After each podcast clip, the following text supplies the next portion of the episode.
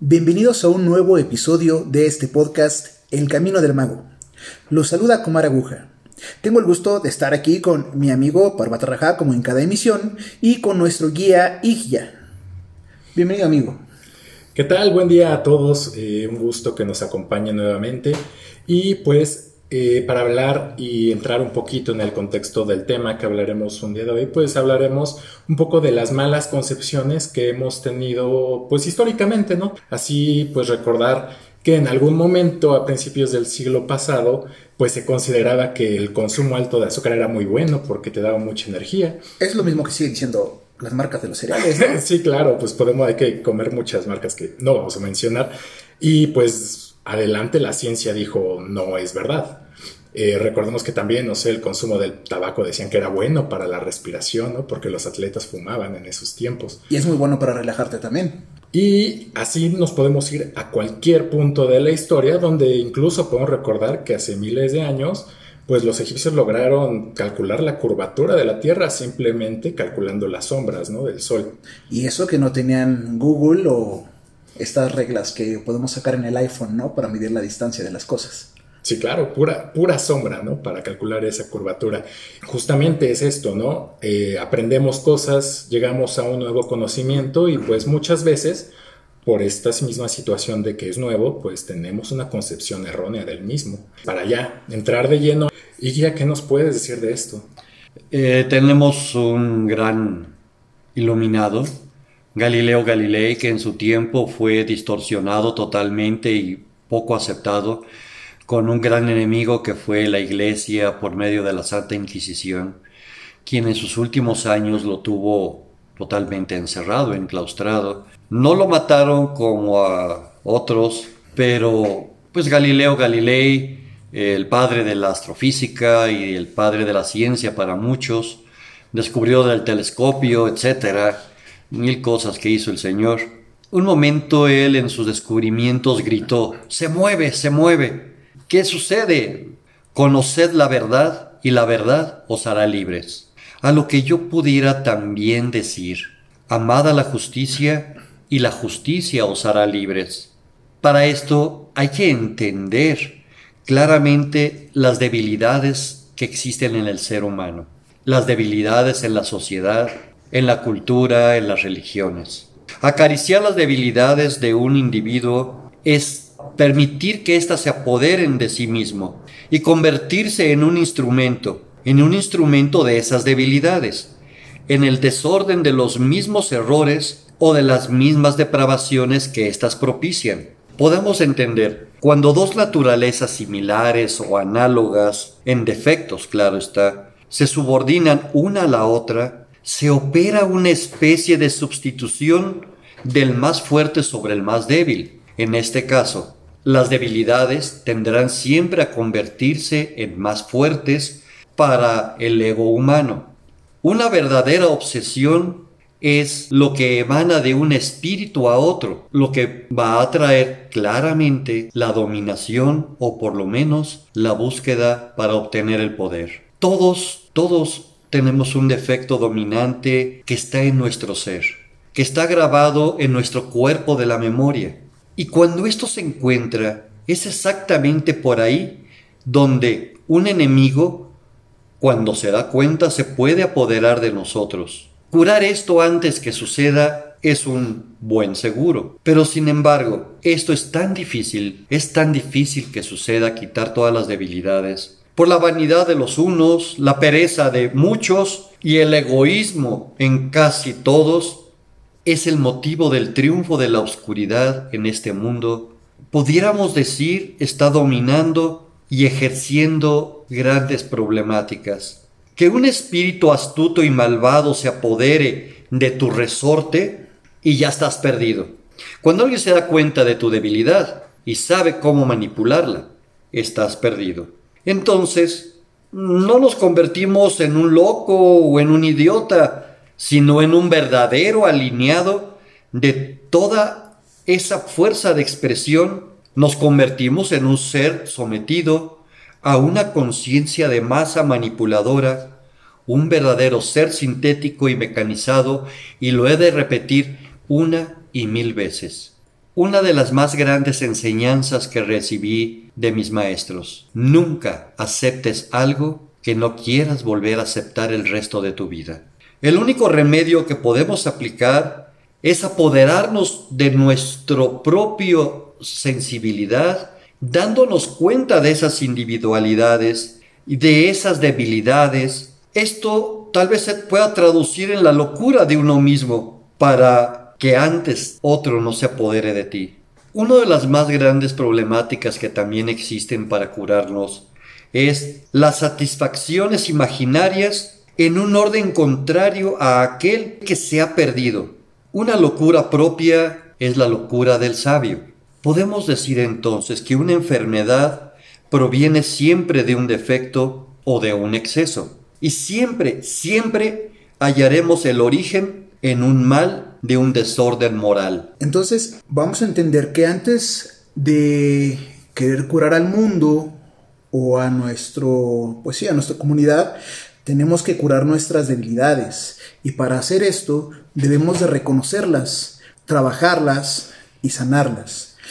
Porque el ego, como bien nos menciona ella, estamos tratando de esconderlas porque vivimos en un mundo ya tan plástico, tan mecanizado y sintético, que lo que importa realmente es cómo salí en mi foto de Instagram, que esa persona cree que soy muy bueno en lo que hago, pero realmente no sabe lo que está operando dentro de nuestro ser. Satisfacer los deseos personales es igual que querer apagar una fogata, aventándole más aceite, creyendo que esa será la solución para apagarla. Estamos poniendo más máscaras sobre la máscara misma que ya nos hemos formado en este caso. Y es que así como lo, lo platica Sikia, pues es no solo dejarnos consumir por nuestras debilidades, sino que también dejarnos consumir por nuestro ambiente, ¿no? Que nos, nos llega y alimenta, es ese aceite que nuestro propio ego alimenta y el entorno también lo, lo deja crecer. Pero platícanos un poco dónde, dónde vive esto, ¿no? De dónde vienen estas situaciones, por qué nos afectan tan rápido y somos tan reactivos a todas estas influencias. Mira, en nuestros siete planos de la materia, sí, ya sé, eh, me han preguntado mil veces de eso. En estos siete planos de la materia en los que vive nuestra existencia, la gran mayoría de los seres y la plenitud se encuentra casi totalmente abarcada por la luz astral. Y ya sabemos de antemano que en la luz astral se acumulan y se conservan todas las huellas de las cosas que hay en nuestra existencia, como ahora en el Internet. Dicen, ya no cabe eh, la memoria aquí, bájala a la nube. Y en la nube va a estar por siempre. Y está grabada en un papel que no vemos, en un lenguaje que solamente con el traductor entendemos. Pero ahí está. Asimismo, es que ellas, estas ideas, estas emanaciones, estos pensamientos, logran materializarse primero como fuerzas grabadas para dar lugar después a su verdadera materialización o ejecutar su efecto. Esto es lo que marca la ley en los cielos. Y por lo tanto, la recurrencia de las influencias en tiempo, espacio y orden específico marcan las secuencias que en nuestra naturaleza, en nuestra vida, en nuestro hábitat, se va transcurriendo continuamente. El entender que todo está grabado y luego nosotros materializamos esto es igual que decir, cuando no te guste algo, cambia la forma de verlo y esto cambiará. El gran problema es que se cambia para mal, no para bien. Pienso en el desastre de mi vida, en mi incompetencia para vivir, en el desastre en el que soy y es tan fuerte la emanación mental, emocional, que queda grabada en esta nube, en esto que nosotros hemos de llamar el cuerpo de la memoria, de nuestro hábitat y de incluso todo nuestro globo terráqueo, para posteriormente materializarse en qué? Pérdida de trabajo, tristeza, pobreza, enfermedad, ruina y miles a cosas que aquejan al ser humano. Nada, nada es indiferente en la naturaleza. Todo lo que sucede se coloca, se instala sobre ella misma y ésta puede romper o modificar los destinos de las más grandes naciones, de hombres, de sociedades, de familias, haciéndolas o plenas y fructíferas o decadentes y pobres. Es como una fuerza del hábito que, que nos va condicionando a pues a aceptar cuestiones que tal vez no son nuestras o no aceptamos conscientemente, pero las vivimos y no las rechazamos. Pues aquí lamentablemente en México pues hay una situación muy grande de violencia por muchos años y es increíble ver cómo pues para la gente ya es muy normal, ¿no? Tiene mucho que ver la sociedad en la que te desarrollas, como mencionan, el ambiente, el hábitat, pues muchas veces hemos escuchado hay que estar preparados para cuando venga lo peor. Es decir, tenemos que estar esperando lo peor en todo momento. Esos moldes de la luz astral de las que nos está hablando Igya, lo estamos llenando con estas expectativas que tenemos de que cada vez puede ser algo peor y estamos eh, alimentando estas situaciones. Entonces vamos a materializar justamente eso. Decimos que somos co-creadores con el absoluto, pero creo que vamos a ser co-creadores de una porquería eh, si estamos metiendo estas cosas. Mira, algo muy actual, un ejemplo que les puedo dar. Está muy contemporáneo eh, la emanación y las pláticas y la supuesta enseñanza del uso de la llama violeta. El año pasado a mediados del 2020 por situaciones que se suscitan en el planeta, algunas asociaciones dijeron, vamos a hacer grandes decretos de llama violeta para acabar con esta enfermedad que está matando mucha gente, para destruir a este virus con la llama violeta. Y lo empiezan a hacer, cierto. ¿Y qué sucedió? En primer lugar, quieren destruir algo, una enfermedad, un virus, con una llama violeta. Pero ¿qué hay atrás de todo esto? El miedo, la incertidumbre y todas aquellas situaciones grabadas de desastre y pérdida. Por lo tanto, quien manda es el cuerpo emocional que está nutrido negativamente. Lo que sale de tu boca no repercute más que en mandar lo que está atrás del telón hacia adelante. ¿Y qué pasó? Este gran país que hizo grandes decretos de llama violeta o grandes oraciones, son los más enfermos, son los que más han sufrido en esta nueva enfermedad que hay del 2020-2021. Podemos entender que entonces lo que manda es el cuerpo emocional. El ser humano está lleno de supersticiones. Este es un signo que trata de superar a un pensamiento lógico, científico, y está basado definitivamente en la ignorancia. La superstición es a la iniciación lo que la idea del diablo es a la idea de Dios. Así como el culto de las imágenes está prohibido en la enseñanza de los maestros, porque decimos, me inclino ante la luz de Dios, ante la luz de Dios que hay en ti, en él o en aquel, mas no ante la persona, ante la personalidad o el ego de tal o cual. Podemos entonces tratar de tolerar a aquellos religiosos que en su forma idolatran a un santo, no es al santo en sí, sino es a la luz de Dios que está en el santo. Pero si lo hacen hacia el santo, entonces están trayendo una repercusión emocional que funcionará en sentido contrario a aquello que se precipita. O sea, no estamos adorando a las figuritas de yeso, lo que debe hacer no es adorar a la figurita de yeso, sino a la luz que emana de ese concepto, para lo cual no requieres de la figura o la imagen. Esta sería una muletilla de fe.